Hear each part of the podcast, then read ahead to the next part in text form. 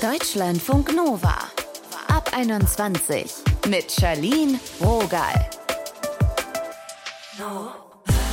Klar, es wäre die klügere Option, offen über seine Bedürfnisse zu sprechen und Emotionen, die einen wirklich stark beschäftigen, zu offenbaren. Aber das ist ja nicht immer so easy. Hi, herzlich willkommen. Ihr hört jetzt eine Wiederholung der Folge Offen reden, wie wir aufhören, Dinge in uns reinzufressen. Was dieses Verhalten mit uns macht, das klären wir später mit einer Psychologin. Jetzt zu Stefan. Bis vor ein paar Wochen konnte er nicht offen über seine Gefühle sprechen, bis zu einem Tag, der ihn und sein Leben für immer verändert hat. Darüber haben wir gesprochen. Hi Stefan. Hallo, grüß dich. Was hat denn das mit dir gemacht, dass du so lange nicht über deine Emotionen gesprochen hast und das in dich reingefressen hast? Das weiß ich tatsächlich erst im Nachhinein, weil mir das super lange gar nicht bewusst war. Also ich hatte immer so das Selbstbild von mir, naja, ich bin ja nicht so ein emotionaler Typ und ich bin ja eigentlich immer gut gelaunt mhm. und habe irgendwie gar nicht so viele Gefühle. Und im Nachhinein stelle ich fest, äh, ja doch, klar, natürlich. Und natürlich beschäftigen mich Dinge, aber ich habe es einfach ganz lange nicht geschafft, mit den Leuten, die das irgendwie betrifft und die mir nahestehen, darüber zu sprechen. Und wann kam denn der Punkt, wo du dein Verhalten geändert hast? Naja, der Punkt äh, hing damit zusammen, dass ich mich letztes Jahr im, also im September ging es los und es war dann so ein Prozess bis Ende des Jahres, mit mittlerweile 31 Jahren endlich mal komplett offen als schwul geoutet habe gegenüber meinem Umfeld. Und das war halt ein Gamechanger. Es gab erstmal so das kleine Outing in Anführungsstrichen bei meinen zwei besten Freundinnen im September. Und der große Gamechanger war dann aber im November nach einem verrückten Wochenende, da hatte ich eine berufliche Fortbildung, mache eine Ausbildung mit ein paar Kollegen.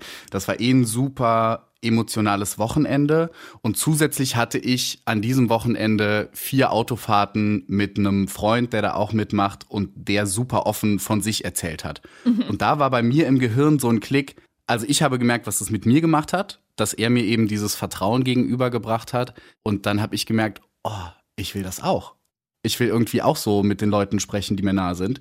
Hab die Woche drauf Dienstag mich mit meiner besten Freundin verabredet, ohne zu wissen, worüber ich mit ihr reden will. Es war einfach nur so dieser Impuls, ich will reden über mich und will Dinge von mir innen raus erzählen. Ja, und daraus ist dann halt irgendwie so eine vierstündige Therapiesitzung fast geworden, wo wir natürlich auch super viel über meine Sexualität gesprochen haben. Und das hat bei mir so alle Schranken geöffnet. Und dann bist du quasi gleich weiter zu den nächsten Personen gegangen? Ja, tatsächlich. Ich habe dann, ich sage immer, wenn ich davon erzähle, ich hatte dann so ein bisschen meine Coming-out-Tournee im November, Dezember und habe mich irgendwie äh, zweimal die Woche verabredet mit Freunden und Freundinnen und das Gespräch geführt. Und es war halt total schön, weil also natürlich, weil alle Überraschungen in meinem Umfeld, was ich eigentlich vorher auch schon wusste, total positiv und schön reagiert haben, sich gefreut haben. Und weil was total Schönes passiert ist, dass irgendwie so dieser, dieser Domino-Effekt passiert ist. Also mir gegenüber hat sich jemand geöffnet, dann habe ich mich geöffnet den Leuten gegenüber und die öffnen sich dann auch wieder mir gegenüber und erzählen mir Dinge, über die wir vorher nie gesprochen haben. Das hört sich jetzt ziemlich fluffig an, sag ich mal. Gab es auch hm. eine Person, wo dir das nicht so leicht gefallen ist, über deine Emotionen so offen zu sprechen? So in meinem Freundes-, Freundinnenkreis nicht. Klar, wenn es um das Thema Coming Out geht, das Gespräch mit meinen Eltern war super schwer, habe ich super lange vor mir hergezogen. So, ich äh, komme vom Dorf, da ist irgendwie man eher so konservativ und es ist halt nun mal die Welt, in der ich irgendwie in meiner Jugend mich entschieden habe oder gelernt habe, dass ich meinen Scheiß mal eher irgendwie für mich behalte. Und das war schon, also das war krass in dem Gespräch oder an dem Abend, das war kurz vor Weihnachten, als ich mich entschieden habe, es jetzt durchzuziehen, dass ich wirklich da gesessen habe und es nicht ansprechen konnte. Mhm. Und es irgendwie eine Stunde gedauert hat, ich im Kopf dreimal bis drei gezählt habe und irgendwann dann so angefangen habe, um dann das irgendwie so den letzten Schritt auch noch zu tun und einzureißen. Das war krass. Und würdest du sagen, dass danach so ein Schalter umgelegt war? Weil du hast ja gerade gesagt, dass du lange Zeit gar nicht so dachtest, dass du viele Emotionen hast. Mhm. Absolut, absolut. Also ich führe andere Gespräche mittlerweile, ich kommuniziere anders, ich rede über andere Themen.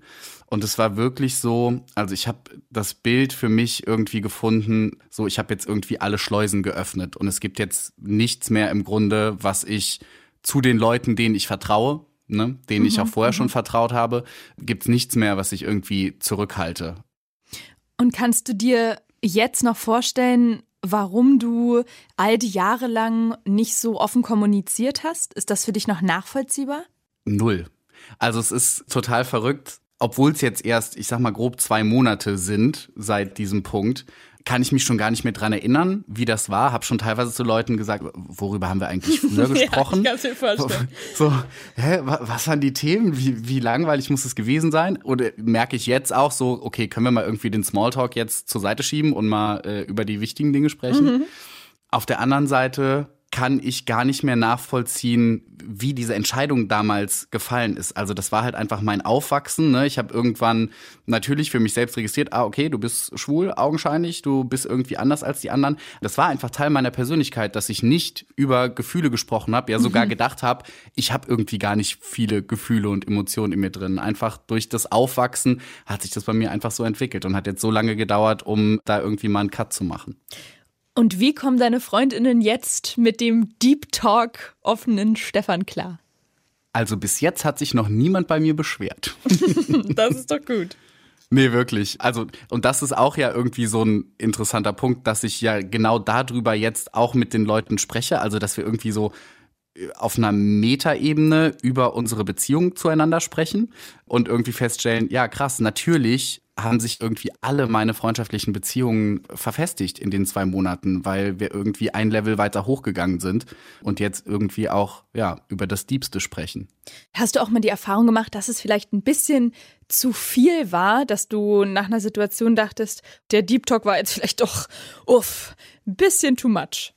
So noch nicht. Ich hatte eher mal so, das hatte ich auch gerade letzte Woche noch, dann, dass ich mich auch am Tag danach noch bei einem Freund gemeldet habe, mit dem ich irgendwie den Abend davor drei Stunden gequatscht habe und in meiner Wahrnehmung davon zweieinhalb Stunden über mich gesprochen habe und mich dann nochmal bei ihm gemeldet habe und gesagt habe, du, ich weiß irgendwie im Moment, bei mir ist halt so viel los im Kopf und irgendwie ist es mir unangenehm, dass wir so viel über mich reden und er hat sich dann auch gemeldet und hat gesagt, ey, äh, so alles cool, ich freue mich dir zuzuhören und dir irgendwie da zur Seite zu stehen und wenn ich was hab, dann melde ich mich genauso. Voll süß. Ja. Also würdest du, so hörst jetzt zumindest heraus aus deiner persönlichen Erfahrung, sagen, es lohnt sich, sich zu öffnen den Menschen, denen man vertrauen kann? Absolut. Ich merke, wie mir das einfach gut tut, wie es mir so gut geht, wie es mir noch nie ging.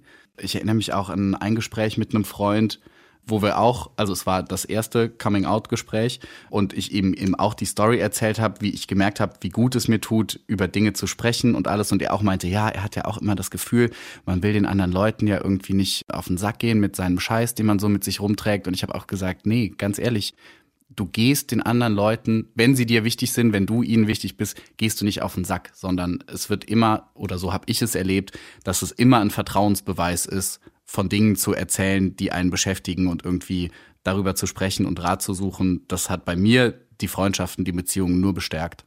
Du hast ja jetzt diese Erfahrung gemacht, dass nach all den Jahren du dich doch geöffnet hast und vielleicht nochmal so einen anderen Zugang zu deinen Emotionen bekommen hast.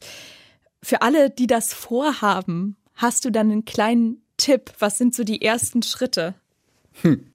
Es ist so simpel und im Nachhinein denke ich mir, ja gut, hätte mir das früher jemand gesagt, hätte ich es wahrscheinlich auch so nicht geschafft. Aber fangt einfach an. Also es ist bei mir wirklich so, es hat sich angefühlt wie so ne, die kleine Lawine, die irgendwie oben als Schneeball startet und dann im Tal immer riesengrößer wird. So sucht euch die Person, der ihr am meisten vertraut und erzählt einfach, was euch beschäftigt. Und wenn dann das funktioniert, dass diese Schranke aufgeht, dann werdet ihr damit so gute Erfahrungen machen und so gute Gefühle bekommen dadurch, dass es einfach weitergehen wird und dass ihr irgendwie als offenes Buch plötzlich durch die Welt gehen werdet und mit den Leuten über das sprechen werdet, was in euch drin passiert. Filterst du denn trotzdem noch so ein bisschen, wem du dich öffnest oder bist du bei allen, die dich umgeben, gleich offen? Nee, es gibt natürlich noch Unterschiede. Also ich habe irgendwie so meine Bubble von den paar Leuten, der Handvoll Leuten, wo ich wirklich das Gefühl habe, bei euch gibt's jetzt irgendwie das volle Programm mhm. und euch erzähle ich alles. Und dann gibt's natürlich noch so Abstufungen. Es ist so bescheuert, Leute in Kategorien zu packen, ne? aber so die guten Bekannten in Anführungsstrichen. Ja, das ist ja auch normal, ne? der Kreis, ne? wenn man so Kreise um sich rumzieht, ja. Genau, genau, äh, wo es dann nicht ganz so intensiv wird. Also ich erzähle jetzt nicht der Person, die ich gerade auf der Straße kennengelernt habe, das allertiefste Innerste. Das kriegt jetzt nicht jeder von mir die komplette Kassette ins Ohr gedrückt. Also juicy Details nur für die besten Freundis. Danke, Stefan. So sieht's aus.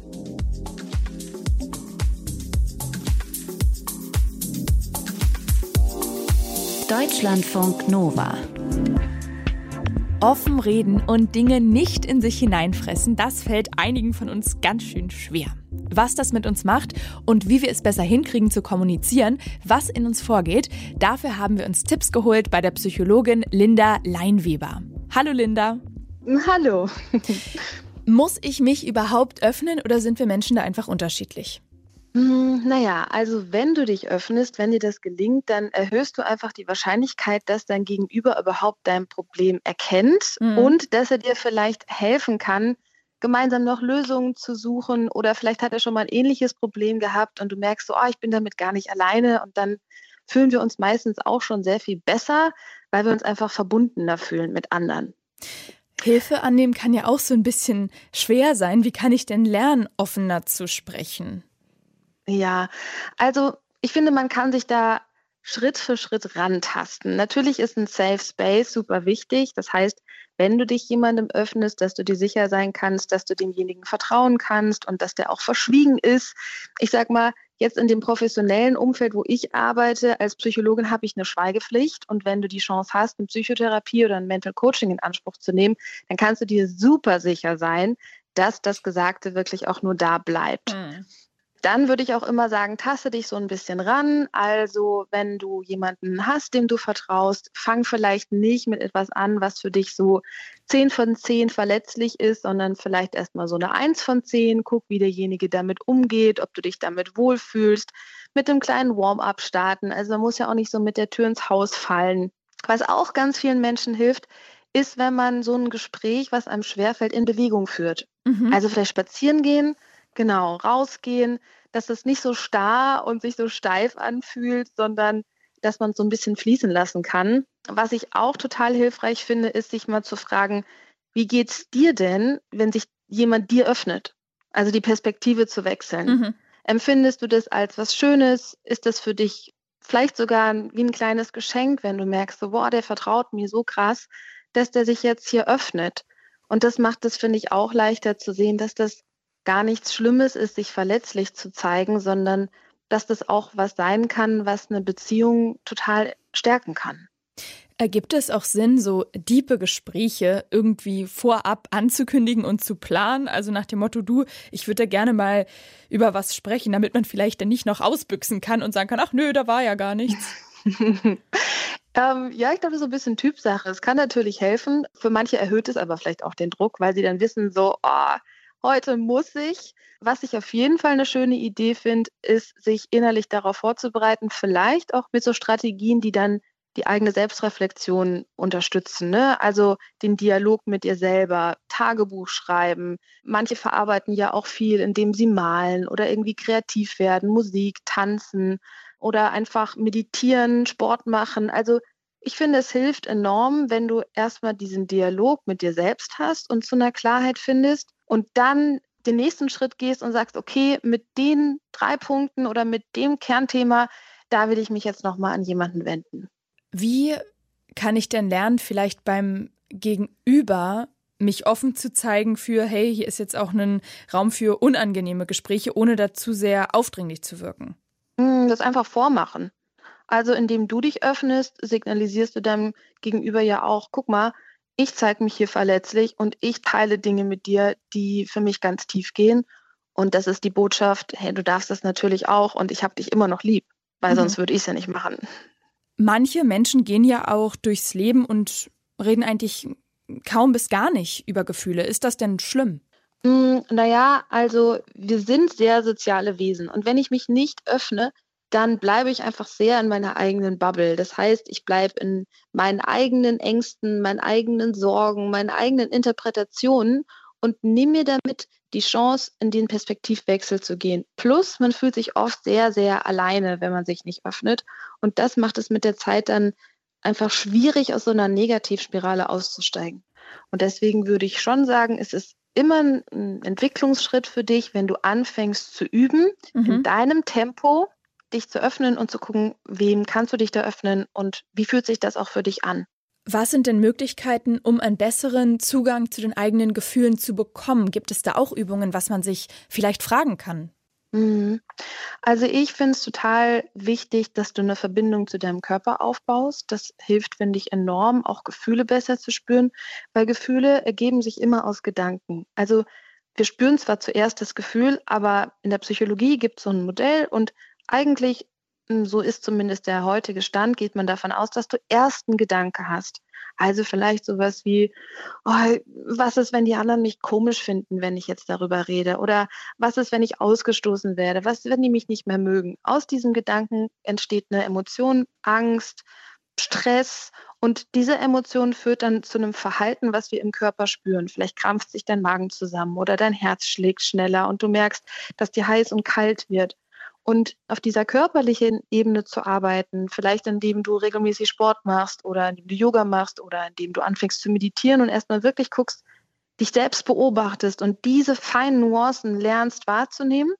Und dann ist der zweite Schritt zu sagen, ich spüre jetzt dieses körperliche Symptom und ich frage mich mal, welche Emotion könnte denn dahinter stecken? Mhm. Und es ist nicht immer so eine Reinform. Ne? Es ist manchmal ist eine Angst mit einer Wut vermischt und manchmal ist ein Ärger mit Ekel vermischt. Aber das einfach zu üben und dir Momente zu geben, wo du nach innen guckst. Das ist, finde ich, eine Möglichkeit, die ein super Zugang ist. Aber wenn man sagt, so, nee, das ist irgendwie nicht meins, gibt es auch noch ganz, ganz viele andere. Eine Kreativität ist auch total gut, dich mit Farben auseinanderzusetzen oder mit Musik und mal zu achten, was macht das mit mir und wie verändern sich meine Gedanken. Also da gibt es ganz viele Wege, sodass, glaube ich, für jeden was dabei ist. Gibt es denn Signale, auf die wir hören sollten, dass wir uns vielleicht doch mal einer anderen Person gegenüber öffnen sollten, weil vielleicht ein Leidensdruck da ist oder so? Ja, also wenn der Leidensdruck da ist, dann merkt man das wirklich sehr deutlich, weil dann ist es bei den meisten Menschen so, dass sie nicht mehr das Gefühl haben, dass sie ihr Leben so leben können, wie sie es leben möchten. Heißt, du hast vielleicht ein Vermeidungsverhalten aufgebaut durch Ängste, du traust dich nicht mehr allein rauszugehen, du willst nicht mehr alleine in der Wohnung bleiben, du hast Angst, bestimmte Dinge zu tun. Das ist für viele so ein Punkt, wo sie sagen, okay, jetzt strenge ich mich bald so weit ein, ich brauche Unterstützung. Oder wenn es dann eher in so eine depressive Phase rutscht, auch das gibt es häufig, wenn, wenn sich so eine emotionale Taubheit eingestellt hat, dass ich wirklich das Gefühl habe, alles, was mir früher Freude bereitet hat, macht mir heute keinen Spaß mehr. Und ich habe so eine innere Leere und ich kann vielleicht nicht mehr schlafen oder ich habe ein extremes Gewichtsverlust oder eine extreme Gewichtszunahme.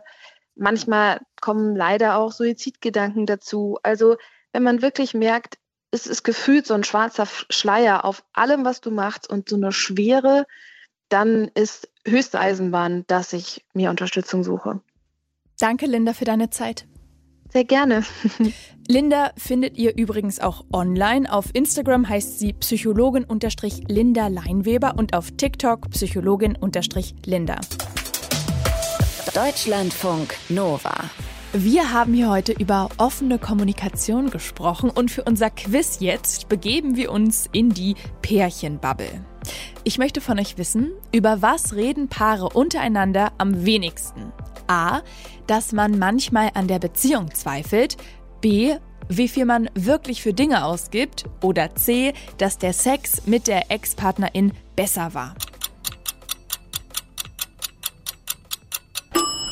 Die Zeit ist rum, ihr müsst euch entschieden haben. Ich hätte falsch getippt. Tatsächlich ist A richtig. Also in einer Beziehung, das sagt eine Statistik von 2020, da reden Paare eher über die Bettqualitäten vergangener PartnerInnen, als zuzugeben, dass Zweifel an der Beziehung besteht. Ist ein Ding. Hier ist jetzt Schluss für diese Folge. Mein Name ist Charlene Rogal. Seid gut zu euch. Deutschlandfunk Nova. Ab 21. Immer Montag bis Freitag auf deutschlandfunknova.de und überall, wo es Podcasts gibt. Deutschlandfunk Nova ab 21.